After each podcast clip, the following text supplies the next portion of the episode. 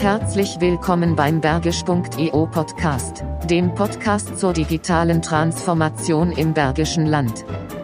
Am Anfang war das Wort, und aus dem Wort wurden Geschichten, von frühen Märchen, über den Buchdruck, bis hin zu Social-Media-Kanälen haben sich die Kommunikationsformen rasant verändert. Doch eins ist gleich geblieben, Menschen erzählen sich Geschichten um Informationen, Normen und Ideen zu transportieren. Genauso erschaffen auch Organisationen ihre eigenen Geschichten und diese Geschichten erschaffen damit die Organisation. Wie man damit umgeht und welches Potenzial dahinter steckt, davon erzählt uns unser heutiger Gast. Herzlich willkommen, Holger Schlichting. Eure Gastgeber sind Tobias Dehler und Martin Meyer. Schickt ihnen Kommentare und Fragen an hallo@bergisch.eu. Dann mal los. Tag, Herr Meyer. Guten Tag, Herr Dehler. Du hast nicht geduscht. Nein, ich stehe im eigenen Saft, bin staubig, schmutzig und ja. ähm, deswegen mache ich ja Podcast und nicht äh, oder kein kein kein Video. Kann ich heute gut verstehen. Also ja. ich glaube, das wird noch eine Herausforderung, das richtige Bild für diese Episode zu finden. vorzeigbar heute. Martin, Aber wo, wo, woran liegt das? Äh, wir ziehen um. Ihr zieht um. Ja, unser und, Unternehmen SGP zieht um. Okay. Und ich bin heute äh, den ganzen Tag halt durch unseren Serverraum gekrochen, habe unseren Server ent ent äh, äh, kabelt entkabelt, hab, wir haben ganz neue Geschichten gefunden und entdeckt und äh, haben jetzt den neuen Server aufgebaut. Aber das ist nicht das Einzige. Also ja, wir ziehen um. Also umso dankbarer bin ich ja, dass du trotzdem noch hier hingefunden hast und nicht abgesagt hast. Es gibt nichts, was mich davon abhalten würde, hier mit dir zu sitzen. Liebe Grüße an deine Frau Sandra. ich hoffe, sie nimmt das nicht zu persönlich. Nein, das nimmt sie nicht. Ganz im Gegenteil. Sie weiß das. Sie, sie weiß, das. Sie, sie weiß das. Ein Mann muss tun, was ein Mann tun muss. Nein, genau. Ja, vor allem ähm, äh, ist das, ich sag jetzt mal, ähm, auch bei uns im Unternehmen, deswegen freue ich mich auch besonders auf die heutige Folge mit unserem Gast, ähm, weil es ja auch bei uns jetzt gerade im Unternehmen um Veränderung geht, um äh, nicht nur die räumliche Veränderung, um die inhaltliche Veränderung. Ähm, und ähm, deswegen freue ich mich da jetzt besonders, was wir heute erfahren werden, weil ich glaube, ich kann viel mitnehmen. Ich persönlich. Du hast uns jetzt den Mund so wässrig gemacht, dann verrate ich endlich, wer da ist. Ja, bitte. Unser heutiger Gast ist Gründer und Inhaber von Praxisfeld aus Remscheid. Praxisfeld coacht und unterstützt Führungskräfte und Unternehmer, die ihre Organisation zu neuen Erfolgen führen wollen. Die Lösung der Kundenprobleme ist die Daseinsberechtigung jeder Organisation, sagt unser Gast. Die Arbeit seines Teams fördert den Blick von Organisationen nach draußen hin zum Kunden und seinen Bedürfnissen. Und heute sprechen wir mit ihm darüber, wie Geschichten Organisationen und Organisationen Geschichten formen. Herzlich willkommen, Holger Schlichting. Ja, vielen Dank. Herzlich willkommen. Ich freue mich auch. Und äh, ja, wir sind ja quasi schon eingestiegen mit einer kleinen Geschichte, nämlich der äh, Renovierungsgeschichte von Martin. Äh, man könnte jetzt noch anfügen, dass er hier im Unterhemd sitzt und eine Flasche Bier aufgemacht hat. und, äh, und es steht ihm unglaublich gut. Ja, ja, ja, genau, genau. Wenn es einer tragen kann. Wenn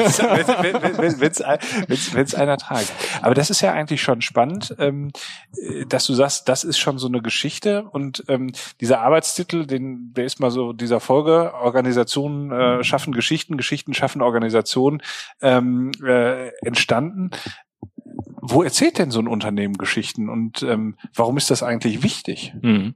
Genau, also das ist so ein bisschen ja, darum habe ich das gerade aufgegriffen von Martin. Ähm, das Unternehmen, natürlich in äh, Person jetzt zum Beispiel des Inhabers, erzählt natürlich jetzt hier am Tisch schon eine Geschichte und in dem Moment, wo man sowas erzählt, bekommt man natürlich auch einen ersten Eindruck, mit wem hat man es da eigentlich zu tun. Ähm, ansonsten gibt's zwei sehr unterschiedliche Geschichtsstränge, in Unternehmen, nämlich einerseits die, die quasi die offizielle Lesart sind. Ne, wenn Martin jetzt sein Unternehmen mir präsentieren wollte, weil er mir äh, Agenturdienstleistungen verkaufen wollte, würde ich vermutlich eine ganz andere Geschichte hören. Dann würde ich nämlich nicht hören, wie er äh, durch den Serverraum gekrochen ist und da Kabel zusammengeklaubt und auseinandergenommen hat, äh, sondern er würde mir eher erzählen, wie er eine Vision hatte, dieses Unternehmen zu gründen und worauf er spezialisiert hat, äh, ist und was er besonders gut kann und was für tolle Leute er hat, die jetzt genau das hinkriegen werden, äh, was, was, was ich mache und oder was ich brauche. Ähm, das wäre sozusagen die, die, die offizielle Lesart. Und ähm, wenn er mir gleichzeitig auch schildern würde, naja, er, äh, er hat vielleicht ein Problem in seiner Organisation, er will ähm, äh, ne, irgendwie das Ganze umbauen, er will irgendwie eine Veränderung durchsetzen, dann würden wir sagen, naja, wir fangen jetzt mal an, auf ganz andere Geschichten zu hören. Das sind nämlich die Geschichten, die die Leute erzählen, wenn Martin nicht dabei ist. Das sind dann äh, die Geschichten, ich sag mal, wir, wir, wir reden so klassisch davon, du kommst in die Kantine äh, und dich nimmt so ein alter Hase beiseite und sagt, pass mal auf, Jung, ich erzähle dir jetzt mal, wie es hier wirklich läuft. Ja, und das sind sozusagen die Geschichten aus der Peripherie der Organisation, ähm, die eben nicht der offiziellen Lesart entsprechen und die für uns als Organisationsberater natürlich äh, besonders spannend sind. Mhm. Also quasi, das sind so, so zwei Parallelstränge. Wo kommt das denn her, dass Menschen so auf Geschichten stehen? Also warum erzählen wir uns Geschichten? Mhm. Gibt, ist es irgendwie evolutionsbiologisch unterlegt oder ist es einfach ähm, Entertainment? Was, was macht das mit uns Menschen? Ja, also äh, ich sag mal, es fängt an mit Kommunikation. Äh, das ist ja vielleicht relativ banal, aber Kommunikation hat sich ja auch äh, über die Zeit entwickelt und äh, ne, von wir grunzen und ähm, ja sind irgendwie äh, zufrieden, wenn wir unser Mammut jagen können, weil wir irgendwie drauf zeigen können und dann können sich alle draufstürzen, äh, hat sich ja Kommunikation weiterentwickelt, ähm, eigentlich parallel mit der Tatsache, dass wir über Kommunikation in der Lage sind, äh, größere Einheiten zu bilden. Ich spreche jetzt noch nicht von Organisationseinheiten, aber wir sind in der Lage, über Sprache zum Beispiel soziale Systeme von bis zu 150 Menschen zusammenzuhalten. Das hat über eine lange Menschheitsgeschichte hinweg hat das funktioniert.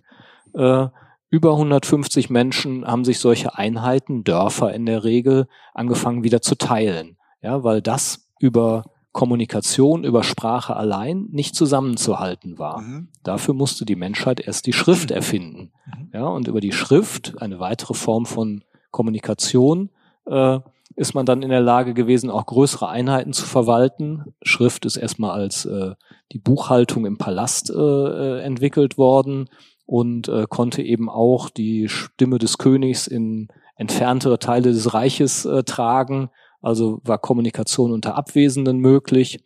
Ähm, und ähm, ne, dann ist sozusagen mit dem Buchdruck nochmal ein größerer Sprung entstanden, äh, der uns auch gleichzeitig äh, das äh, gebracht hat, was wir heute als Organisation betrachten.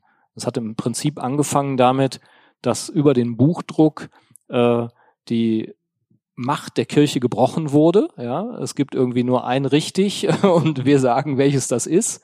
Äh, und äh, daraus ist sozusagen die Ausdifferenzierung, die fun funktionale Ausdifferenzierung der Gesellschaft entstanden. Es ent entwickelte sich die Wissenschaft, die Wirtschaft. Äh, ja, äh, früher war der äh, der Herrscher auch gleichzeitig der Richter und im Zweifelsfall auch noch der Priester. Das war alles irgendwie ein großes Gemenge.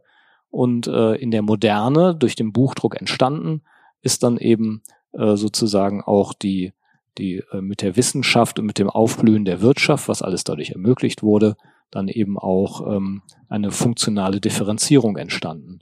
Und damit haben sich eben auch Organisationen gebildet. All das, jetzt komme ich wieder und schlage einen weiten Bogen zurück zu, das basiert alles auf Kommunikation und Kommunikation macht nichts anderes, als die Koordination von Handelnden zu bewirken. Ja? Sonst bräuchte man das nicht. Ja? wenn ich äh, mich nicht irgendwie ständig in alle Himmelsrichtungen bewegen könnte und alle möglichen Optionen hätte.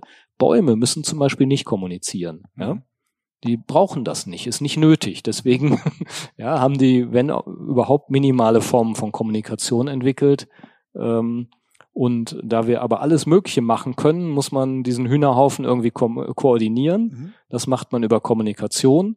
Und ähm, ja, darüber äh, schaffe ich sozusagen äh, äh, Synchronisation, Zusammenarbeit. Und jetzt muss ich ja, um das alles zu tun, ein gewisses Maß an Wissen äh, konservieren und äh, damit ich irgendwie dieses Koordinieren des Handelns nicht immer wieder neu erfinden muss. Ja? Mhm. Sonst würde ich ja jedes Mal, wenn ich dir begegne, sagen, ah, klar, wir kennen uns, aber was hatten wir noch mal vor? Mhm. ja, wir, wir einigen so uns. Das ja, genau. In manchen, in manchen Organisationen ist das, ist das so, ja. Äh, die gelten dann als besonders chaotisch. In manchen ist es sehr rigide. Da weiß man ha genau, was zu tun ist. Aber all das, was man irgendwie gemeinsam tun will, da muss man in irgendeiner Form sich gegenseitig erzählen, was das denn ist, was und warum man das tun soll. Und dieses, ne, warum soll man das eigentlich tun? Äh, warum ne, wollen wir uns morgen nochmal treffen und diese Firma hier weiterführen? Äh, das muss in irgendeiner Form in einen, wir sagen jetzt dazu, in einen Sense-Making-Prozess äh, gegossen werden. Wir müssen uns nämlich anfangen, gegenseitig zu erklären, äh, wofür machen wir das? Warum tun wir das alles? Und das tun wir am, am elegantesten eben in Form von Geschichten. Ja? Mhm. Man kann nicht einfach sagen, ja, das ist so, weil ne, da steht jetzt eine große Zahl äh, und deswegen muss das so sein, ja, oder ne, sondern man muss irgendwie eine, der Mensch braucht sozusagen den Sinn dahinter, damit er sich morgen wieder äh, hier einfindet mhm. und auch eine Idee, was er tun soll. Mhm. Und all das, ähm, diese, diese Koordination von Handlung, die wird äh, konserviert, ne? in, in Wissen, auch die Normen der Gesellschaft werden in Wissen konserviert. Wir kennen die Märchen, ne, die auch äh, sozusagen die Moral der Geschichte enthalten. Mhm. Also da sind die frühen Handlungsanweisungen, wurden sich abends am Lagerfeuer erzählt, was sollte man besser nicht tun, äh, ne, wo rennt man ins Verderben. Äh, ja, da, da wurde schon verkündet, ja, man muss irgendwie sich an die und die Regeln halten oder man muss mutig sein, äh, bestimmte Normen äh, die wurden damit transportiert. Und äh, Geschichten ziehen uns deswegen an, weil sie natürlich immer auch eine Komponente von, von Emotionalität enthalten. Und man weiß, Lernen findet am besten über Emotionen statt. Mhm. Und deswegen sind Geschichten für uns Menschen quasi die Basis von allem. Mal so ganz einmal als grob galaktischer Rundumschlag. Okay. Aber, aber wenn ich dich richtig verstehe, dann ist das ja so, es geht jetzt weniger darum, eine Geschichte zu erfinden, sondern äh, wirklich auch nach der eigenen Geschichte im Idealfall zu suchen, um, ja. um sie auch zu, zu leben. Genau, sie entstehen evolutionär. Also die Geschichten entstehen erstmal evolutionär. Du kannst zwar sagen, ich plane die, genau. Ähm, und dann gibt sofort dein Gegenüber, der sagt, ja, aber. Mhm. Und dann verändert sich deine Geschichte. Mhm. Und das ist genau der Gag, dass sozusagen alles soziale Miteinander eben nie, nie, nie planbar ist. Das ist für uns Organisationsberater schön. ja, sonst bräuchte man uns nicht. Sonst wäre es einfach. Ja, dann würde der Chef sagen, so, ich plane das jetzt mal, wie das hier alles geht. Das und war kein Bier. wenn, wenn man das, wenn man das war das, zweite Bier, ist okay. wenn man das im Mikro genau. gehört haben sollte, genau. es war ganz brav eine Cola. Ja, ja, ja, ja, ja. das würde ich jetzt auch sagen. Schöne Maurerbrause. Ja. Ähm, Entschuldigung. Ja, also äh, das, ne, das mit dem planbar, ähm, man plant Geschichten vielleicht als Einzelner. Man kann auch als Kommunikationsabteilung eine Geschichte planen.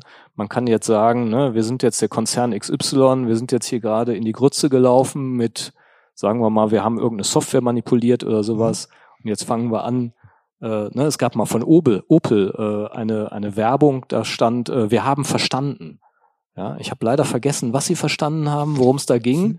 aber irgendwas wurde ihnen angekreidet mhm. und sie, sie machten dann sozusagen eine Geschichte draus. Ja, wir haben verstanden, wir nehmen euch wieder ernst, wir hören zu. Mhm. Ähm, das ist sozusagen, ich sag mal, so eine so ein Mini Versuch, ja, und das kann gut gehen oder auch nicht. Ne? Und das ist mit Geschichten genauso. Wenn ich anfange, eine Geschichte zu erzählen, dann hängt es von vielen Faktoren ab, ob jemand drauf anspringt, ob er, ne, ob er denkt, ja, das muss jetzt so sein. Mhm. Äh, äh aber es gibt ja, wie du eben gesagt hast, zwei Arten von Geschichten quasi. Also es gibt die, ich sag mal, die, die bewusst kommunizierten, ähm, und es gibt die, die einfach in der Organisation entstanden sind. Also genau. bis heute zum ersten Mal zu Besuch hier äh, bei uns im Büro und ich habe dir das Büro gezeigt und warum das so ist und warum das mal ein ehemaliges Ladengeschäft genau. ist und so weiter.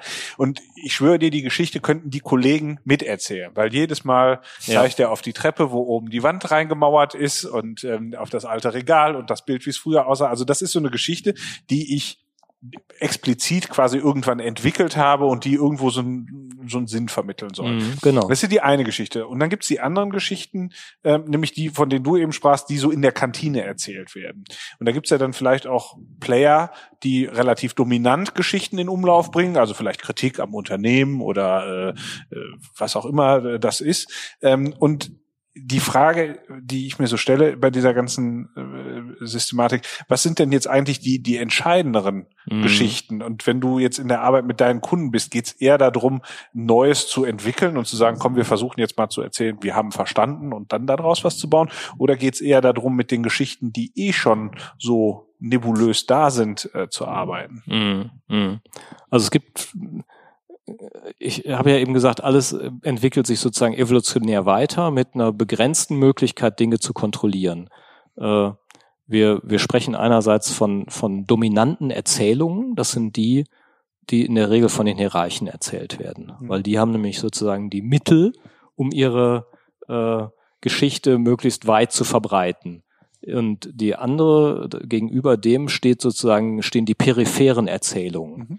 Und selbst wenn äh, jemand in der Kantine besonders äh, äh, laut darüber erzählt, ähm, hat er meistens nicht so eine große Reichweite.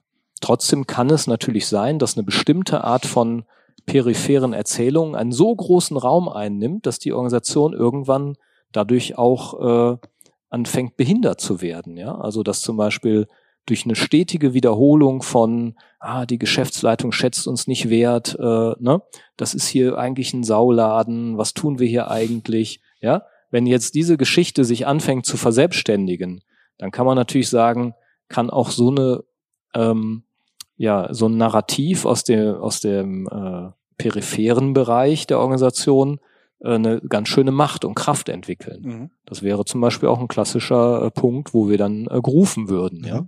Und meistens versucht die Geschäftsleitung dann eine zweite Geschichte zu erzählen, nämlich, dass das alles gar nicht so ist oder dass man auch mal die Habenseite sehen muss und dass man ja auch sehen muss, was sie alles tun und äh, ja, dass, äh, dass es ja noch eine andere äh, Sichtweise gibt. Mhm. Dann gibt es sozusagen so einen kleinen Battle äh, äh, mit, mit zwei Geschichten, die, die deutlich auseinanderlaufen. Und ähm, naja, das äh, wir arbeiten dann an der Stelle nicht explizit nur mit den Geschichten und mit den Geschichten zu arbeiten, sondern uns interessiert am Anfang immer, äh, was ist das Businessproblem des, des Auftraggebers, des Unternehmens. Also ich schlage jetzt mal eine sehr steile Kurve, weil man im Prinzip da ja unser ganzes soziales Miteinander an jeder Stelle mit Geschichten durchsetzt ist, müssen wir irgendwie anfangen zu selektieren, welche sind denn relevant? Ja, mhm. welche Geschichten sind eigentlich für uns jetzt im Moment ähm, kritisch? Und in Bezug auf Wirtschaftsunternehmen gibt es ja eine relativ einfache Geschichte, nämlich ein Wirtschaftsunternehmen ist zahlungsfähig oder nicht zahlungsfähig. Mhm. Und ähm, unsere Auftraggeber rufen uns in der Regel dann, wenn sie merken, oh, jetzt wird's hier irgendwie kritisch, ja, es rumort in der Organisation, die sind ständig unzufrieden oder unsere Kunden melden uns zurück, ihr seid viel zu konservativ, äh, ne? äh, ihr müsst mal was Neues liefern. Ähm, das sind ja auch Geschichten, die die hören. Und unser Ausgangspunkt, um jetzt überhaupt mal Geschichten sortieren zu können, ist erstmal zu sagen, was beschreibt ihr denn, wo, wo irgendwelche Probleme entstehen? Ja, wir, wir sind die Problembären. Wir wollen erstmal nicht hören, was ist alles toll und lass uns mal in die Zukunft gucken, sondern wir wollen verstehen, an welcher Stelle hat sich in einer Organisation quasi äh, ein Muster eingeschlichen, ein, ein destruktives Muster, eine Form von ne, täglich grüßt das Murmeltier, mhm. da wiederholt sich irgendwas regelmäßig und zwar irgendwie in einem kritischen Sinne. Ja, wir haben jetzt schon fünfmal einen neuen Marketingleiter eingestellt, aber jedes Mal haben wir ins äh, daneben gegriffen und äh, wir merken, das funktioniert hier alles nicht und und ne, unser ganzes äh, äh, Außenauftritt ist irgendwie eine Katastrophe und äh, ja und dann würden wir sagen, okay, was was hören wir denn da? Ja und dann würden wir äh, äh, anfangen, die Geschäftsleitung miteinander ins Gespräch zu bringen und dann versuchen wir äh, hinzuhören, welche unterschiedlichen Geschichten werden da erzählt und ähm, und zwar in Bezug auf, was seht ihr eigentlich in der Organisation, was, was schief läuft? Und ähm, das ist meistens gar nicht so leicht, die ins Erzählen zu bringen, weil, weil die haben in der Regel schon ihre, äh, ja, ich sag mal, ihre Standarderklärungen. Die sind schon längst in der, die, ne, die wissen schon, wo das Problem liegt, ja. Und zwar jeder Einzelne für sich. Leider hat jeder Einzelne ganz unterschiedliche Wahrnehmung und es ist auch sehr schwer, sozusagen diesem, wir erzählen immer das Gleiche, das zu durchbrechen. Und da bedienen wir uns ähm, äh, sehr unterschiedlicher Methoden, die aber alle darauf abzielen, diesen klassischen Erzählstrom erstmal zu durchbrechen. Ein gutes Beispiel wäre, dass wir die dann äh, ein Bild malen lassen und sagen, malt doch mal eine Szene aus eurem äh, Zusammenarbeits-, beruflichen Alltag, äh, entweder mit Bezug auf den Kunden oder mit Bezug auf die interne Arbeit, wo ihr sagt, da entsteht ständig ein Problem. Dann setzen sich zwei oder drei Leute pro Bild zusammen, fangen an, das zu diskutieren und machen so eine Strichmännchenzeichnung da draus, ja. Ähm, und dann machen wir eine kleine Vernissage und lassen den Rest der Geschäftsleitung philosophieren und sozusagen kleine Stories erzählen, was sie da drin sehen. Mhm. Und ähm, diese Geschichten, die die jetzt zu dem Bild, was sie selber nicht gemalt haben, erzählen, ähm, bringt in der Regel genau diese verborgenen äh, äh, Randgeschichten zum Tragen, ja, die über diesen äh, ja, Kommunikationsprozess und sie fangen an zu fabulieren und es ist ja eigentlich alles nur ein Spiel, ja, man kann das ja gar nicht ganz ernst nehmen, weil wer malt schon Bilder im Management, ja, äh, fangen die jetzt also an, genau das auszusprechen, was sie, ja, wenn sie jetzt direkt darauf angesprochen würden, eben nicht erzählen. Mhm. Und dann erzählen die eben so Geschichten wie, oh Mann, hier kann man sich bei uns ganz schön die Finger verbrennen, wenn man das und das macht, ja. Oder äh, naja, da sieht man ja wieder ganz klassisch, äh, ne, das ist das typische Fettnäpfchen, wenn man mit der Konstruktionsabteilung irgendwie ins Gespräch kommt, dann wird einem die Tür vor der Nase zugeschlagen. Das ist bestimmt eine Tür, die da abgebildet ist, äh, die verschlossen ist oder sowas. Und dann fängt man auf einmal an, eine Geschichte zu hören von der verschlossenen Tür, die, durch die man nicht durchkommt. Ja, und, äh, und das sind Momente, die wir sozusagen mitdokumentieren. Wir nehmen diese Geschichten, diese Narrative der Organisation auf, und ähm, holen die sozusagen aus dem Verborgenen, aus dem Unbewussten raus und sagen, wofür steht denn diese Tür? Was ist denn da los? Mhm. Naja, der Chef, der äh, ne, unterstützt immer die Konstruktionsabteilung und äh, wir sind immer die Deppen, wir müssen da als Bittsteller hin, wir klopfen dann da an äh, und dann fangen wir an, sozusagen diese, diese Geschichte zu dekonstruieren und aufzubröseln. Und das ist für uns ein, ein Weg, wie man, wie man sich sozusagen diesem, äh, ja, mit diesen Geschichten der Organisation anfangen kann zu analysieren.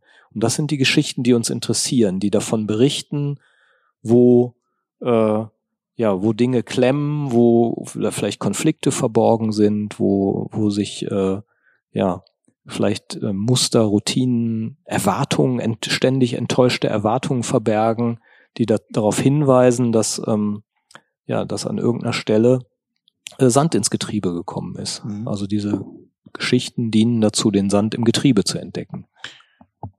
Ist das etwas, wo du sagst, das kann eigentlich nur jemand von außen schaffen? Ähm, oder also braucht's immer den äh, Berater dafür äh, oder oder kann man sich da auch selber für sensibilisieren und irgendwo ähm, also jetzt nicht vielleicht mit Bilder malen, mhm. aber ähm, äh, selber so ein bisschen der der Geschichtensammler mal werden und versuchen ja. sie so, so zu dekonstruieren. Also bis zum also ich sag mal in der in der Praxis ist es fast nie möglich, dass das äh, ohne jemanden von außen geht in der Theorie ist das sehr wohl möglich. Mhm. Ja, ist das sehr wohl möglich, sich dafür zu sensibilisieren. Ähm, das ist insofern natürlich ein bisschen schwierig, als wir, wir, wir reden quasi beim, beim Kern der Kultur reden wir von grammatischen Regeln. Ja, wir, wir unterscheiden zwischen grammatischen, informellen und technischen Regeln. Die technischen Regeln sind ganz einfach. Ne? Bei uns in der, ne, in der Firma äh, gibt eine Handlungsanweisung, an dem muss man sich halten. Bei euch hängt da hinten, der Letzte macht das Licht aus, ja? Der das hängt übrigens noch von dem Vormieter, das, haben, ja. das ist äh, historisch. Genau, das ist eine technische Regel, ja. ja. auf die kann man sich einigen und dann weiß man, der Letzte macht das Licht aus. Mhm. Das ist relativ einfach. Dann gibt's eben so, äh, so informelle Regeln, die noch relativ kurzlebig sein können, die sich irgendwie entwickeln. Ja, einer äh, stellt immer seinen äh, äh, Joghurt nicht in den Kühlschrank, sondern irgendwie aufs Fensterbrett und dann äh, stellt der nächste seinen daneben und irgendwie fängt man dann an, das Fensterbrett irgendwie als Ablage zu nutzen. Und dann ist das, hat sich das eben so ergeben, das kann man aber auch relativ schnell wieder abschaffen sozusagen. Und dann gibt's die grammatischen Regeln. Das ist sozusagen das, äh, unbewusste Netzwerk an wechselseitigen Erwartungen, wie man sich äh, miteinander in der Organisation zu verhalten hat. Mhm. Ja? Und ähm, meist, also man entdeckt das eigentlich praktisch nur, indem man es überschreitet. Mhm. Ich, ich habe in einer Firma angefangen, äh, da konnte man auf gar keinen Fall mit einem gestreiften Hemd kommen. Ja, in dem Moment, wo man, ich, ne, man kam sowieso immer im dunklen Anzug und in dem Moment, wo man äh, ja es wagen sollte, mit einem gestreiften Hemd zu kommen und als Neueinsteiger fing man am ersten Tag an und wie kam man? Im Zweifelsfall mal im gestreiften Hemd. Dann wurde man freundlich darauf hingewiesen, dass man jetzt bitte sofort nach Hause fahren darf und äh, sich bitte ein unifarbenes Hemd anzieht. Ja? Also über den Regelbruch merkt man, da gibt's kein Pardon. An der Stelle sind wir gnadenlos. Wir wollen, dass alle unsere Führungskräfte äh, mit unifarbenen Hemden kommen. Und genauso gibt's natürlich ein Verhalten, äh, ja, grammatische Regeln. Äh, niemand parkt auf dem Chefparkplatz oder äh, ja. Ähm, bei uns ist immer klar, es redet nur einer äh, in der in der Runde. Da entwickeln sich bestimmte kulturelle Regeln so. Und diese äh, Regeln, die drücken sich zum Teil in Geschichten aus. Da fängt man dann an, äh, ne, so manchmal ähm, äh, wird, werden das dann so skurrile Geschichten, so man versucht das mit dem mit Humor zu, zu begegnen. Und, und wenn man dann da genauer hinhört und sagt, was erzählen wir uns hier eigentlich die ganze Zeit? Mhm. Ja, worüber reden wir eigentlich die ganze Zeit? Ne? Wo, worüber machen wir Witze?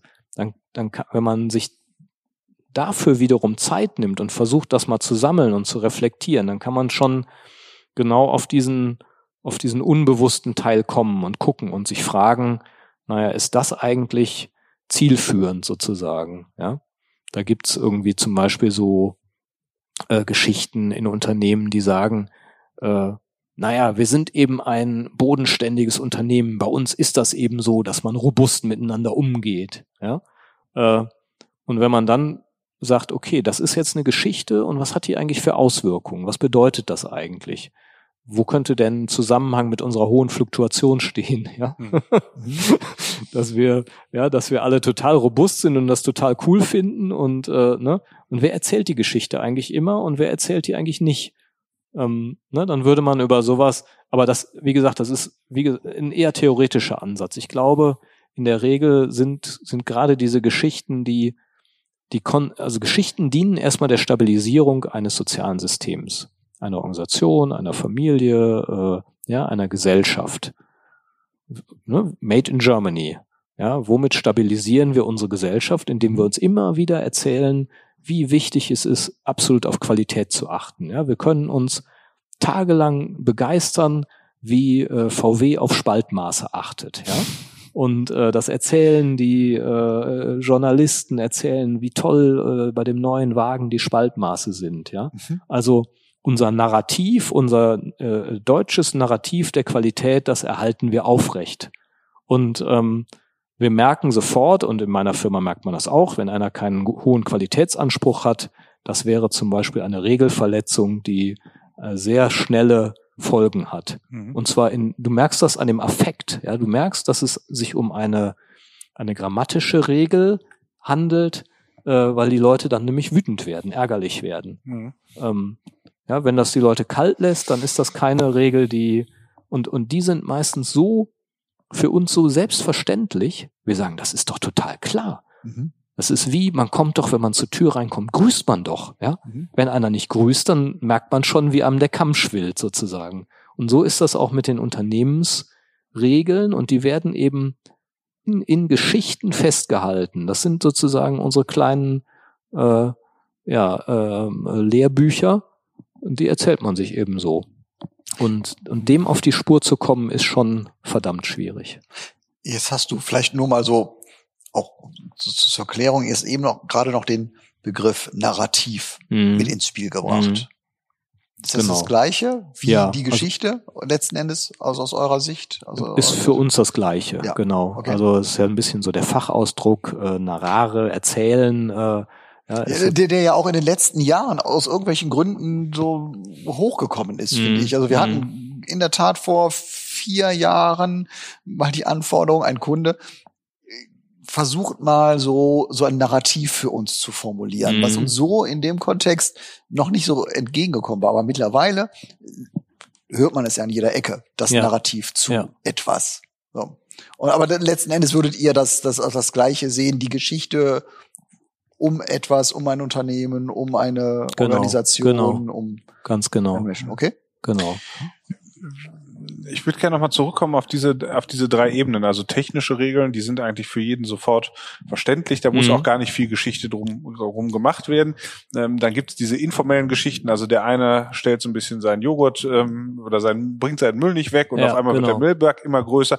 Da kann ich noch schnell drauf reagieren. Genau. Bei uns macht man das so, aber das ergibt sich so ein bisschen evolutionär, ist aber auch nicht so. Es- also das heißt ja auch, dass nicht jede Geschichte unbedingt ausgesprochen sein muss. Ne? Also ähm, angenommen, ähm, also zum Beispiel mir ist es wichtig, ähm, äh, dass äh, unser Büro aufgeräumt ist. Äh, Mhm. Ich, ich, finde, dass zum Beispiel unaufgeräumte Büros äh, in, in meiner Wahrnehmung immer einen Rückschluss auch auf Chaotik im, im Denken und so weiter zulässt. Und ähm, äh, das äh, führt dazu, dass mein Schreibtisch im Regelfall sehr sauber ist, wenn ich abends gehe. Es gibt andere Firmen, da komme ich rein, da habe Mhm. ich das Gefühl, die haben vor 20 Jahren das letzte Mal irgendwie Altpapier bestellt. Und ähm, das können, das ist ja sowas wie so eine, das ist so eine informelle Regel. Mhm. Ja, also der eine lebt's vor, dann halten die anderen sich dran. Das kann man aber auch sehr schnell ändern. Also wenn man in die eine wie in die andere Richtung. Mhm. Ähm, und dann diese diese grammatikalischen Regeln, von denen du gesprochen hast, die sind ja die sind ja aber am komplexesten.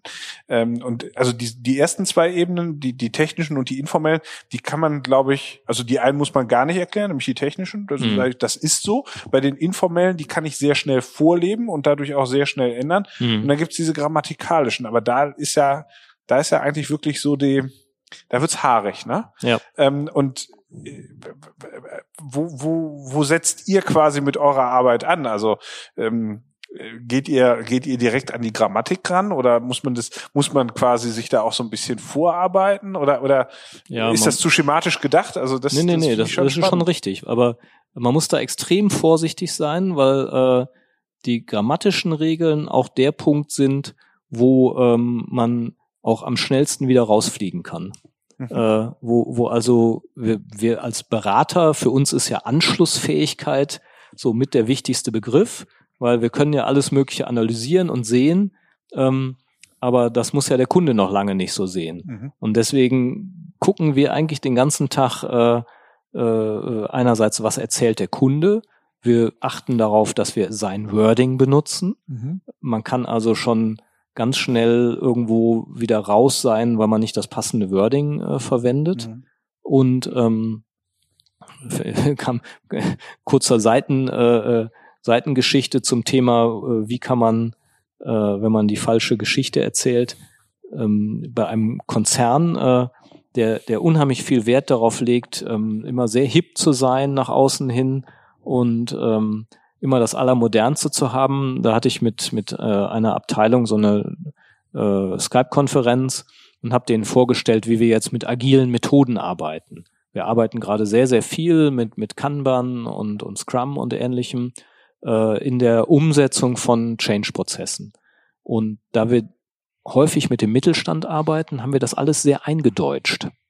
Mhm. Und ich stelle also in der Skype-Konferenz unser, wie ich finde, ganz tolles äh, Toolset vor und alles mit deutschen Begriffen. Und dann hören die sich das alles an und sagen, hm, hm, hm, hm, das ist ja eigentlich genau das, was wir suchen, aber äh, da könnten sie, würden sie bei uns sofort rausfliegen. Sie müssen bei uns mit Buzzwords arbeiten, ja. Also, wenn Sie uns nicht erklären, dass Sie hier mit dem neuesten, mit dem Spotify-Modell arbeiten und ähm, ja, da mit Tribes und äh, Squads unterwegs sind, also, sondern mit Ihren deutschen Begriffen kommen, das, das würde nicht funktionieren. Das können wir Ihnen ganz klar sagen. Mhm. Also, da reichen drei falsche Worte und äh, ja, und dann ist man sozusagen nicht mehr anschlussfähig. Mhm. Und, äh, und das ist natürlich umso krasser, wenn man äh, bei einem äh, Kunden unterwegs ist und fängt jetzt an, über Sachen zu reden, äh, wo der sagt, ja, äh, ne, was, das ver- verstehe ich gar nicht, ist doch total selbstverständlich, ja. Wenn ich nämlich in den Bereich der grammatischen Regeln komme, des Selbstverständlichen, äh, dann, dann ne, sagt ja äh, der Kunde erstmal, das ist doch genau das, was uns am Leben hält, was eben funktioniert. Klassischer Fall ist zum Beispiel Hierarchie. Mhm. Ja, es gibt Organisationen. Ich berate eine Agentur und äh, der der äh, Gründer, der macht das schon seit 20 Jahren und ähm, der hat von sich selber das Bild, dass er ein total lockerer Typ ist. Er ist aber gleichzeitig auch sehr autoritär Mhm. und ähm, äh, hat auch so eine Projektleiterstruktur, die sozusagen den Laden führen. Meistens eher über Sachebene, Projekte, äh, relativ wenig echte Führung. Und wenn man da sozusagen jetzt anfängt, Dinge zu thematisieren wie äh, lass uns doch mal stärker übergreifend zusammenarbeiten, ähm, Ne, hier gibt's eine ganze Reihe von Leuten, die sind zwar nicht in der Hierarchie weit oben, aber die, die sind jetzt auf einmal ganz eigeninitiativ. Dann erzeugt das sozusagen in der Organisation eine hohe Abwehrreaktion. Die finden das nämlich überhaupt nicht witzig. Da sagen dann die Projektleiter, ja, ja, nee, nee, die können ja initiativ sein, aber die sollen mir vorher genau sagen, was sie vorhaben, äh, ja, ähm, damit ich entscheiden kann, ob ich das richtig finde und äh, zulasse oder nicht. Ähm, so, und da, wenn, wenn ich mich jetzt zu weit, zu früh aus dem Fenster lehne, ja, und selber anfange, solche Sachen an, äh, die ich da jetzt beobachte, nämlich so eine Ambivalenz zwischen, wir wollen eigentlich total locker sein, wir brauchen auch diese jungen Leute, die ist nämlich kaum noch möglich, überhaupt äh, gute junge Mitarbeiter zu finden. Also wir müssen das schon irgendwie zulassen, deren Eigeninitiative, deren Energie, Mhm. aber gleichzeitig wollen wir das Heft in der Hand halten. Ja? Und die grammatische Regel ist eigentlich, der Chef hat immer recht, ja, und der muss alles absegnen. Mhm. Ähm, dann, dann sind wir als Berater sozusagen an so einer Stelle, wo wir nicht mit der Tür ins Haus fallen dürfen, Mhm. sondern wir, wir müssen anfangen, diese Geschichten aufzugreifen. Äh, wo geht das eigentlich schief? Zum Beispiel. Lass uns mal äh, Fälle sammeln, lass uns mal Geschichten sammeln, äh, wo wir regelmäßig scheitern, weil wir diese Zusammenarbeit nicht zugelassen haben, weil wir durch diesen Bottleneck der Führungsentscheidung durchmarschieren mussten und das hat so lange gedauert, dass der Kunde sich inzwischen für jemand anders entschieden hat. Das heißt, wir lassen die Geschichten für sich sprechen und äh, müssen selber gucken, dass der Kunde anfängt, sich und die Organisation anfängt, über diese Geschichten, die die da jetzt erzählen dürfen, das ist nämlich ohne den Rahmen, den wir bilden, äh, werden die nämlich weggedrückt. Ja, ja, nee, das wird dann umgedeutet sozusagen. Aber in dem Moment, äh, wo, wo, wir, wo wir diesen Raum dafür öffnen, solche Geschichten zu erzählen, ähm, gehen wir davon aus, dass die Organisation sich entweder selber erklärt, natürlich mit leichtem Stups dahin, Mhm. äh, ja, was da eventuell das Problem sein könnte Mhm. ähm, und wie sie aus diesem Dilemma irgendwie wieder rauskommen. Da helfen wir ihnen natürlich bei, äh, als dass wir jetzt irgendwie solche grammatischen Regeln direkt anspielen. Wir spielen die immer über Bande an und über Bande heißt immer in Verbindung mit einem Business Need. Welcher Schmerz entsteht eigentlich? Welche Gefährdung für die Organisation passiert eigentlich, wenn wir diese grammatischen Regeln, diese, diese alten Geschichten immer weiter kultivieren, ja? Da ist irgendwie der Gründer und der hat das alles ins Leben gerufen und der hat, der ist, der erzählt immer noch, dass er immer die Fehler sieht, ja? Er guckt auf irgendein Angebot und sieht sofort den Fehler. Mhm. Und er guckt, wie seine Mitarbeiter arbeiten und sieht sofort, was die falsch machen, ja? Und es steckt ihm einfach, er würde sich ja gerne zurückziehen, erzählt er dann immer, aber er sieht immer wieder, dass er unersetzlich ist, ja, dass man ihn wirklich braucht, ja, und äh, dass es eben ohne ihn nicht geht. Und jetzt muss man eben anfangen zu gucken, welche Geschichten kann man denn noch erzählen, alternativ, ja.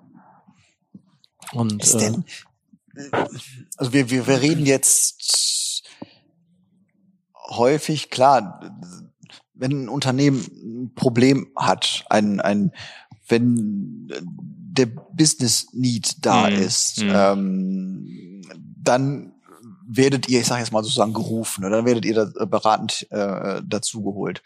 Aber ähm, umgekehrt wäre es nicht auch, auch, auch spannend, auch zu schauen, herauszufinden, welche positiven Geschichten äh, ähm, äh, äh, für ein Unternehmen sprechen oder über ein Unternehmen erzählt werden. Also, weil das ist ja dann auch Mhm. letzten Mhm. Endes das, womit ich mich Äh, wir haben jetzt sehr viel von, von, von Problemen gesprochen, äh, Joghurtbecher, gestreifte Hemden und so weiter. Aber womit, womit kann ich mich denn draußen positionieren? Ja, also ja, was ist ja. denn die tolle Geschichte Ah, für ein Unternehmen? ja. Also das ist doch vielleicht auch im, äh, im, im Zweifelsfall äh, auch für ganz, ganz viele andere Unternehmen interessant, die jetzt für sich gar kein Mhm. Problem empfinden, aber die vielleicht aus so einer Positionierungsfalle raus wollen, wo sie sagen, na ja, wir sind so doch wie alle anderen. Gerade bei Agenturen ist das ja auch Mhm. häufig so, dass sie irgendwie alle so, so sehr sich ähnlich positionieren wie finde ich die Geschichte für mich, die mich einzigartig macht, positiv macht, näher an den Kunden heranbringt. Das ist doch die andere Seite, die doch vielleicht sogar viel spannender ist, oder? äh, ich sag mal, wenn ich jetzt ein bisschen ketzerisch bin und Ja. äh, sage, du hast gerade gesagt, ähm, äh, ne, Unternehmen, die gar kein Problem haben, aber in dieser Positionierungsfalle sind, dann würde ich ja sagen, die Positionierungsfalle ist ja, Ja, schon ihr okay. Problem. Ja, ja genau, auf jeden Fall. Also Stimmt. äh, ja, in dem Moment, wo, wo ich denke, alles ist irgendwie in Ordnung, ähm, habe ich ja in der Regel gar nicht die Ambitionen, irgendwas zu verändern. Und äh, ähm, dann, dann, warum soll ich dann sozusagen an, an meiner, an meiner Storyline rumschrauben? Nicht? Äh, spannend wird es dann, wenn ich eben zum Beispiel anfange zu antizipieren, was passiert eigentlich, wenn nichts passiert. Wenn ich so weitermache wie bisher, lande ich dann im MeToo, weil andere Agenturen äh, schneller sind, äh, ne, sich äh, pfiffigere Sachen überlegen, Mhm. weil die schneller Antworten finden auf Themen der Digitalisierung, äh, von sich verändernden Kundenbedürfnissen. Mhm. Ähm, und dann ist es schon super wichtig, Geschichten einzusetzen, weil äh, dann gucke ich nämlich, was ist denn unsere, ich sag mal, unsere grundlegende Erzählung, warum glauben wir, warum wir erfolgreich sind. Mhm. Die Wahrscheinlichkeit, dass du, und, und diese Geschichte bildet ja die Identität einer Organisation, die hält ja so einen Laden zusammen. Mhm. Und die ist Fluch und Segen zugleich. Ja, das heißt, ich werde die nicht los, ich will die auch gar nicht loswerden, sondern ich fange jetzt vorsichtig an, sie zu erweitern. Und ähm, das geht übrigens auch nur mit Blick auf die Vergangenheit. Ja, Mhm. äh, das Schöne an der Vergangenheit ist ja, dass sie nicht äh, festgeschrieben ist, sondern dass man sie verändern kann. Ja, das äh, und ne, die Vergangenheit, wir, wir können die ja nicht mehr hervorholen, wir können die nur erzählen. Mhm. Und äh, weil man sie erzählen kann, kann man sie verändern. Mhm. Und das, das ist genau das, was man tun muss. Äh, das ist einerseits halten diese Geschichten oft ähm, Unternehmen zurück. Meine, mein Agenturkunde sagt zum Beispiel, wir sind eine Live-Event-Agentur. Ähm, wir äh, haben mit Digitalisierung nichts zu tun. Das ist alles Quatsch. Ja. Mhm. Und ähm, seine Mitarbeiter sagen, wenn wir uns jetzt nicht endlich mal mit der Digitalisierung beschäftigen, dann werden wir an jeder Ecke abgehängt. Und der sagt, das verstehe ich gar nicht, das ist das totaler Unsinn, ja. Mhm. Aber seine jungen Mitarbeiter sagen, nein, das ist anders, ja. Wir müssen uns damit beschäftigen. Und ähm, und jetzt jetzt geht's im Grunde darum, der erzählt, nee, aber wir haben doch immer so und so gearbeitet und das hat doch immer funktioniert, äh, dass man jetzt anfängt, diesen äh, Strang mit einzubauen. Und ähm, da hat er eine einfache Aufgabe bekommen, nämlich fang doch mal an, dich mit ein paar Leuten zusammenzusetzen und mal zu suchen, wo wendet ihr denn überhaupt schon überall äh, digitale Sachen an? Und dann sagt er, boah, ich war total erstaunt. Das stimmt, wir verwenden ja schon relativ viele Sachen. Ja. Und wir haben jetzt sogar für einen Kunden angefangen, mit an so einer Social-Media-Kampagne mitzuwirken Mhm. äh, über Facebook und das war mir ja total, das war mir gar nicht so präsent. So, und jetzt merkt er auf einmal, ach ja, da ist ja tatsächlich schon was an Kompetenz. Ich muss das ja gar nicht so ablehnen, weil wir, wir verdienen damit ja sogar schon Geld. Und, ähm, und dieser Teil, die Vergangenheit äh, sozusagen umzudeuten und zu sagen, ja stimmt, eigentlich waren wir schon immer ein bisschen auch in dem Bereich aktiv. Äh, bei anderen Unternehmen funktioniert das im Sinne von, ähm, ne, was hätte der Inhaber getan? Ja, stimmt, der war ja selber auch so ein Unternehmer, der immer wieder auf neue Sachen ge gesprungen ist. Man kann es zum Unternehmen auch mal leichter machen, indem man ihnen eine neue Variante von Geschichte anbietet, die es ihnen ermöglicht, in die Zukunft zu gehen. Hm. So. Also, das heißt, die, die Vergangenheit wird man nie los, die muss man immer mit berücksichtigen, wenn man quasi eine neue Geschichte erzählen will. Mhm. Niemand glaubt was, was nicht zum Kern, zur Identität der Organisation gehört. Man kann keine Geschichten erfinden und einfach sagen, wir sind jetzt das. Mhm. Ne? Gibt's denn trotzdem, also du hast gerade gesagt, man kann keine Geschichte erfinden und sagen, wir sind jetzt das, aber gibt sowas wie eine, wie eine, ich sag mal, wie eine gute Struktur oder eine ähm, Grundform, wie eine Geschichte erfolgreich werden kann? Oder ist es eigentlich nur der Inhalt, der die Geschichte trägt? Also ist es nur das, äh, äh, nur das Was oder ist es auch das Wie, dass eine Geschichte erfolgreich wird? Hm. Ja, also du hast natürlich eine, eine bestimmte Struktur. Äh, äh, hauptsächlich in dem, in dem tatsächlich, äh, du hast ja eben kurz erwähnt, äh, ne, so Storytelling, es, es gibt irgendwie eigentlich nur fünf, sechs Grundstrukturen von, von Geschichten mhm. äh, und ähm, ja, äh, auch äh, auf die Gefahr hin, dass es Leute gibt, die, die in ihren Business-Kursen gelernt haben, es gibt keine Probleme, sondern nur Herausforderungen. Äh, Im Prinzip musst du an dieser Geschichte erstmal versuchen zu erklären, welches Problem im Außen der Organisation existiert. Mhm. Ja, also du kannst dich nicht nur um dich selber drehen, sondern wir fragen immer, mit welchem Außen versorgt sich die Organisation? Du kannst auch sagen, welche, welches, äh, welche Geschichten erzählt sich die Organisation über das Außen? Äh, ne, so Nokia hat sich eben erzählt, wir haben die äh, Situation genau analysiert, wir haben festgestellt, mehr als ein Prozent äh, Smartphones wird es nicht geben, ja, weil mehr Leute können sich diese teuren Business-Dinger nicht leisten. Äh, ja, mhm. die, die Emerging Markets werden Unmengen von preiswerten Handys äh, äh, ähm, äh, verlangen. Ja, das ist sozusagen das Außen, was wir sehen. Da erzählen wir irgendwie eine Geschichte drüber. Und wir würden sagen, wir, man braucht irgendwie einen, einen guten Teil von, wen wollen wir denn eigentlich retten? Ja, das, das ist sozusagen äh, äh, um welches Problem herum bauen wir unsere Organisation, um welchen Kundennutzen könntest du auch sagen, um, aber mhm. um welchen Bedarf, der noch nicht, äh, da, da bist du auf einmal mitten in so einer Strategiearbeit, ja, du bist eigentlich ohne Strategiearbeit, äh, ohne sozusagen auch auf die Mission zu gucken, worauf sind wir stolz und was verbinden wir, welche, welche Emotionen verbinden wir eigentlich mit dem, was wir tun, äh, würde ich keine, keine Geschichte schreiben, würde ich hm. keine Geschichte erzählen, hm. sozusagen. Das ist für mich der, der wesentliche Teil, so. Also hm. an jeder Stelle zu gucken, ne, Gesch Geschichten sind eben deswegen so wirksam, weil sie, weil sie die Leute ja mitreißen. Also ich, ich bin, ich, ich finde immer den Weg von weg von und hinzu. Ich brauche immer beides, sozusagen. Das heißt, formulierst du mit deinen Kunden im Prozess hinterher konkrete Geschichten? Also kommt da was, ich sag mal, Schriftliches ja. in der Form ja. bei raus, dass das dann auch ja. so ist, wir haben aus der Analyse heraus dieses und jenes uns überlegt, also das woher und das wohin haben wir uns auch überlegt und jetzt wollen wir das aber auch konkret so ähm, versuchen, innerhalb der Organisation und auch vielleicht zu den Kunden oder wer auch immer da mhm. draußen drumherum ist, hin zu transportieren? Die kriegen, wir nennen das von der Zukunft her denken, die kriegen die Aufgabe, äh, zum Beispiel einen Zeitungsartikel zu schreiben.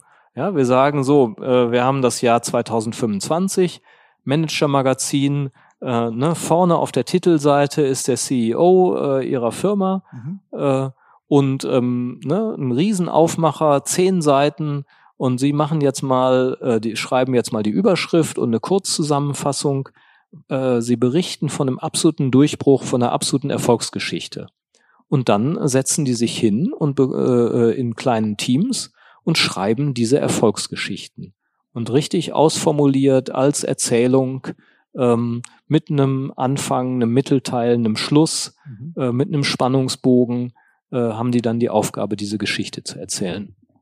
Und das ist eine Variante, die wir nutzen. Wir machen manchmal auch, nutzen auch Videos, dann lassen wir die ein Video drehen und dann müssen die da eine Geschichte inszenieren und das ist immer sozusagen in der vollendeten Gegenwart, ja. Mhm. Also wir haben das Jahr 2025, wir haben alle unsere Ziele erreicht, das und das ist passiert und ähm, und wir erschaffen sozusagen mit denen gemeinsam dieses Zukunftsbild, wo die sich ganz genau ausmalen, ja. Wir werden dann äh, ne, in unserem eigenen Bürogebäude haben wir neu errichtet und das sieht so und so aus und da haben wir den Parkettboden und äh, die Kaffeemaschine ist endlich mal gescheit und äh, ja, oder wenn es ein großer Unternehmen ist, ja, haben die vielleicht, keine Ahnung, noch drei Auslandstöchter mehr und äh, ein super Produkt. Ähm, so, und, und diese Geschichte, die muss kraftvoll erzählt werden, die muss wirklich ausgeschmückt werden, die muss mit Details versehen sein. Äh, ja, die, die müssen die spielen können, die müssen sich auf die Bühne stellen können und das spielen können, was dann an Dienstleistung in dem Moment wirklich so perfekt vom Kunden äh, angenommen wird. Und, und das ist dann für uns der Ausgangspunkt, äh, dann wieder natürlich muss das Ganze in die Tat umgesetzt werden, so eine Rückwärtsanalyse zu machen. Okay, wenn wir 2025 das alles erreicht haben, was müssen wir dann eigentlich bis 2023 bis 2020 geschafft haben? Was muss morgen als nächster Schritt eingeleitet werden, um das umzusetzen? So, also die, diese Geschichten auch des Zielbildes, ähm, die sind extrem wichtig. Nur, wie gesagt, äh, wir fangen immer an mit dem mit dem Status quo, mit dem Ist-Zustand, was sind die bestehenden alten Geschichten, weil nichts ist schlimmer, als die zu ignorieren und gegen die alten Geschichten anschreiben zu wollen. Man muss die versöhnen sozusagen. Man muss die alten Geschichten würdigen, immer an dem anbauen, was existiert und nicht sagen, äh, das holt einen immer wieder ein, wenn man das versucht wegzudrücken, mhm. sozusagen. Aber ich finde das, also die, die, ähm, so wie du das jetzt beschrieben hast, ich hatte zwischendurch immer schon mal die Frage, oft bin ich ja dafür zuständig bei uns, so nach so, nach so einem konkreten, also so nur so, wenn da der Unternehmer mhm. jetzt zuhört und sagt so, ja, das hört sich alles toll an, Geschichten und so weiter, aber wie, wie, wie komme ich denn da überhaupt hin und, und wo kannst du dem Unternehmer dann auch helfen, der vielleicht ja so gar nicht so ein richtiges Problembewusstsein hat mhm. und, aber das ist jetzt zum Beispiel etwas, wo man sagt, so, wo was vielleicht auch jeder Unternehmer hat für sich so dieses ja wenn ich könnte wie ich wollte wenn dann wäre mein Unternehmen 2025 ja. genau da das ist meine Vision mhm. und das finde ich eigentlich einen spannenden Ansatz den jeder für sich ja auch mal umsetzen kann einfach um so ein positives Bild zu entwickeln und wo man dann eigentlich auch wahrscheinlich merkt oh da ist aber dann doch noch eine riesen Differenz zwischen ja. heute und meinen aktuellen Geschichten genau. und dem, wo ich hin will. Und genau da könnt ihr ja dann auch, da, also für mich gibt es da gar keine Frage. Da bräuchte man ja auch die, die Hilfe von außen. Mhm. Jemand, der so ein bisschen die Vogelperspektive einnehmen kann, der das auch anders bewerten kann. Mhm. Aber das ist ja auf jeden Fall schon mal so der so, so, so ein erster Ansatz, wo ich sage, jo, genau das, das ist ja das Bild von meinem Unternehmen, so mhm. wie ich es 2025 mhm. sehe. Ja, genau.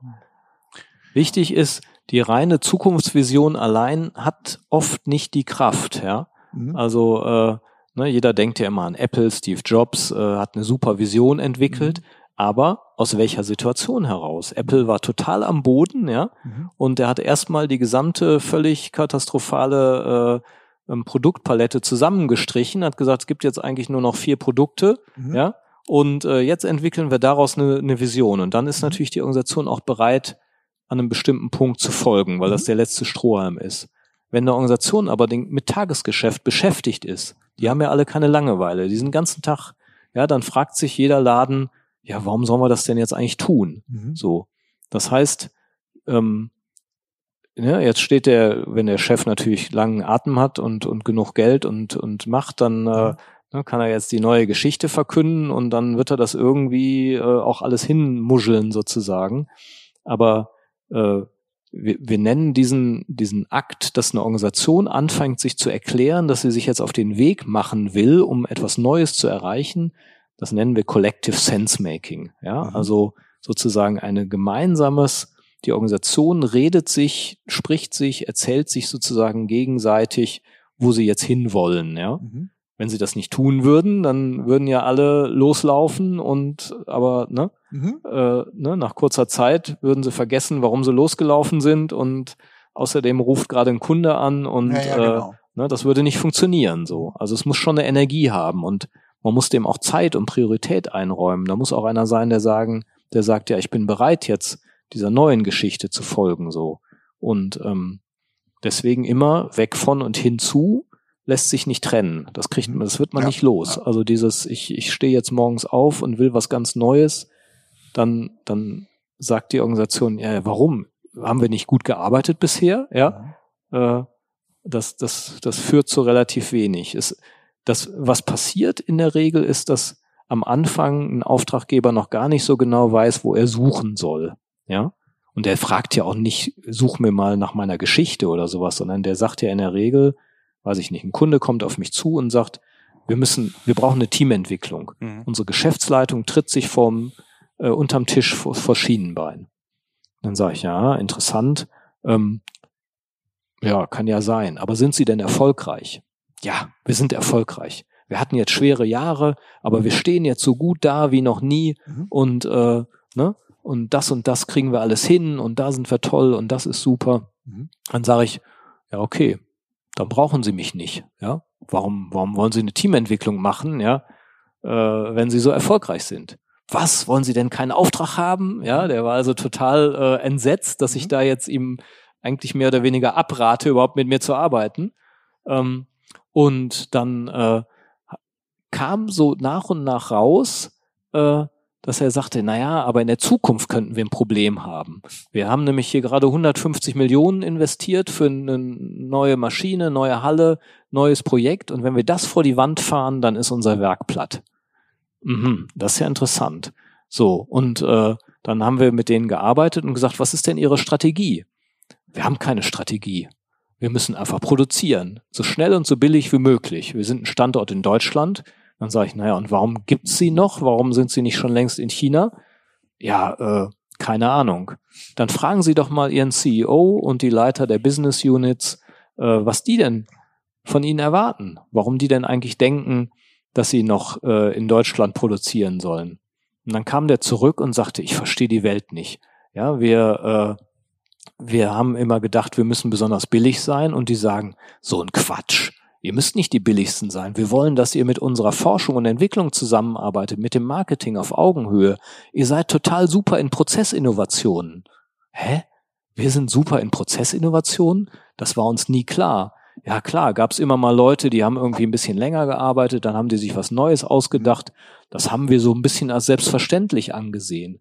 Dass aber unsere äh, Stakeholder, also die Leute, die eigentlich dafür sorgen, dass, dass es uns noch gibt, dass die denken, wir sind da besonders gut drin. Das haben wir nie gedacht. Mhm. Wir machen einfach immer nur so.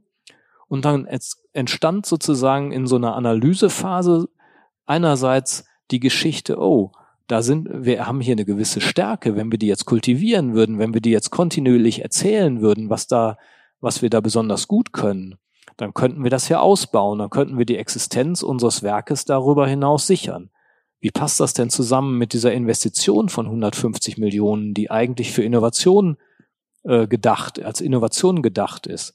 Und jetzt fügte sich auf einmal was zusammen, nämlich die Geschäftsleitung tritt sich vors Schienenbein, arbeitet nicht passend zusammen und gefährdet den Erfolg dieses Projektes sozusagen. Und gleichzeitig ähm, stellte sich heraus, die erzählen sich, ja, wir sind eigentlich immer nur Feuerwehrleute. Bei uns, grammatische Regel, zählt man nur was, wenn man irgendwo ganz schnell Probleme lösen kann. Ja, man rennt also durchs Werk und macht mal hier, macht mal da und äh, ist in keiner Weise irgendwie langfristig, systematisch, strategisch äh, tätig. Und ähm, ne, das Narrativ der Organisation, die Geschichte der Organisation ist, wenn du bei uns was werden willst, dann äh, musst du kurzfristig ganz viel Action zeigen. Wenn du irgendwo sitzt und nachdenkst, dann bist du kein guter Manager, ja. Äh, und, und diese grammatische Regel, die wurde zwar nie explizit als solche Geschichte erzählt, man konnte aber von Leuten erzählen, die halt gehen mussten, ja, weil sie viel zu verkopft waren, weil sie keine Macher waren. Und über die Reflexion dieses Narrativs, ähm, dieser Geschichte, wurde sozusagen an einem neuen gebaut, nämlich unsere Geschichte in Zukunft ist, wir müssen Prozessinnovationen produzieren und die erreichen wir nur über eine Systematik, über eine Struktur, über ein strategisches Arbeiten.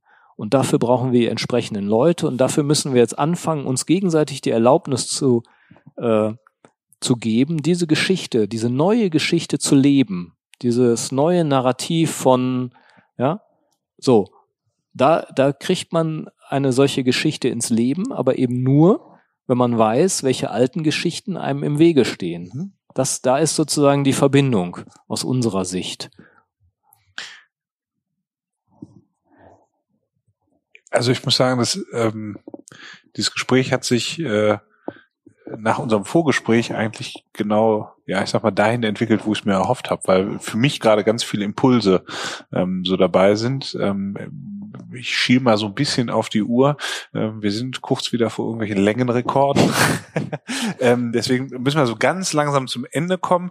Ähm, ich fände trotzdem spannend, wenn du uns vielleicht noch so einen, so einen Blick geben kannst, wenn jetzt jemand sich durch diesen, durch diese Podcast-Folge mit dir wachgerüttelt gefühlt mhm. hat oder sagt, ach, da sind aber viele Aspekte bei, die, die ich spannend finde. Also diese Geschichte, ich fange mal an, so, ein, so eine Vision 2025 nicht nur als wir sind der Größte in und machen viel von aufzuschreiben, sondern als Geschichte zu formulieren und, und daraus so rückwärts zu arbeiten. Das ist ja schon eine ganz, ganz handfeste Idee gewesen. Ähm, wenn wir, wenn jetzt jemand so über dieses Thema Narrative äh, nachdenken will und was macht das mit meiner Organisation, gibt's Bücher, Blogs, Podcasts, wo du sagst, da sollte man noch mal hingucken? Oder ihr äh, bietet ja auch ähm, äh, Ausbildungen an mm, oder, oder genau. Fortbildungen an. Was, was, was ist ein guter Ansatz, um sich dem Thema zu nähern? Ähm, nicht jeder sagt ja vielleicht auch direkt, ah, ich will mir jetzt einen Berater ins Haus holen, sondern ich will mich vielleicht auch mal erst ein bisschen selber schlau machen, gucken, ähm, äh, was, was es so am Markt gibt. Hast du da vielleicht so Ideen, wo man sagt, guck doch mal in die Richtung? Mm.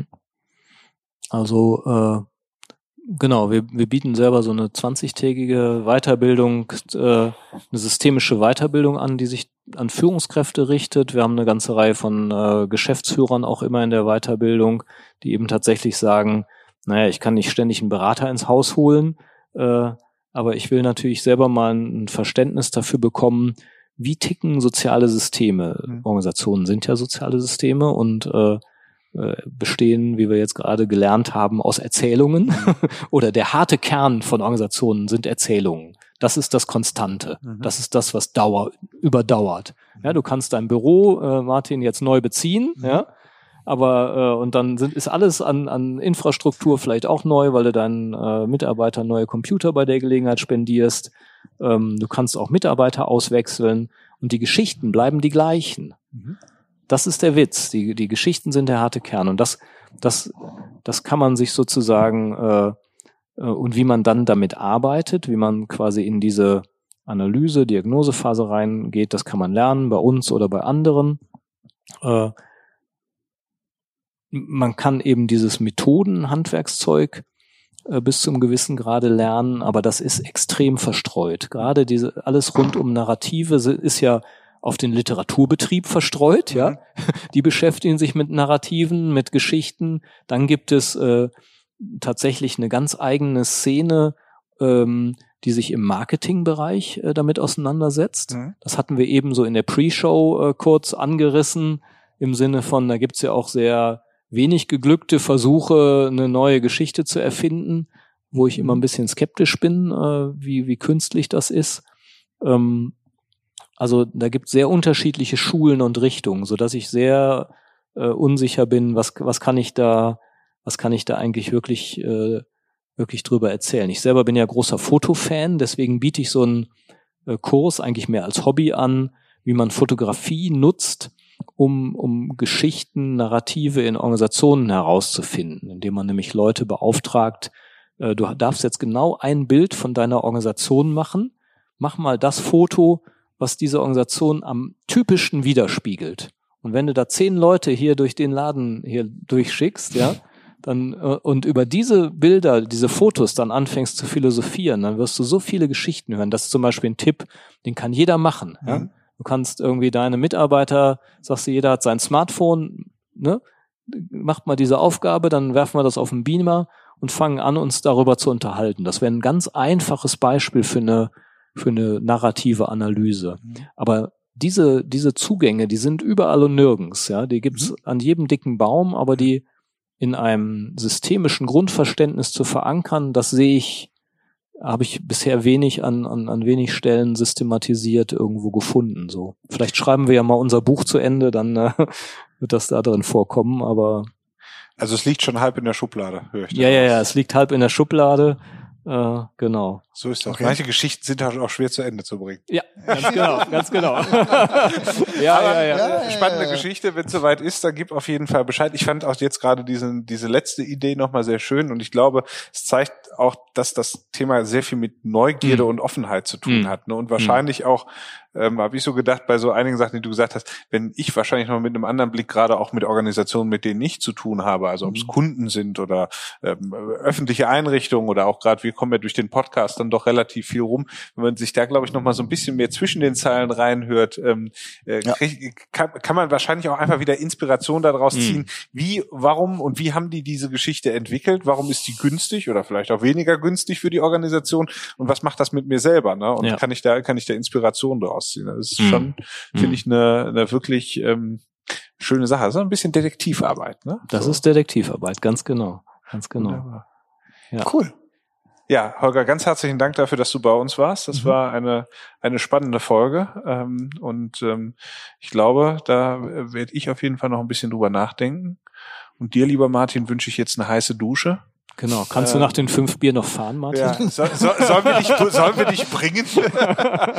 ähm, und dass du, wenn du uns dann alle einlädst ähm, zur ersten Zur Einweihungsparty. zur Einweihungsparty in dein neues Ja. Büro, dass du uns dann eben auch ein Narrativ über dieses Büro mitgeben kannst, was die Geschichte der Da neuen forschen. SGP Ja. wunderbar ins Bergische Land und darüber hinaus trägt. Genau, genau, genau, genau. Wobei da, da müssen wir noch forschen. Das ist seltsamerweise un unbekannt, was sich da vorher so ver auch, auch wo wir da jetzt sind. Aber das habe ich ja gerade gelernt, du kannst ja einfach die Vergangenheit nehmen und neu deuten, weil sie ist ja schon vorbei.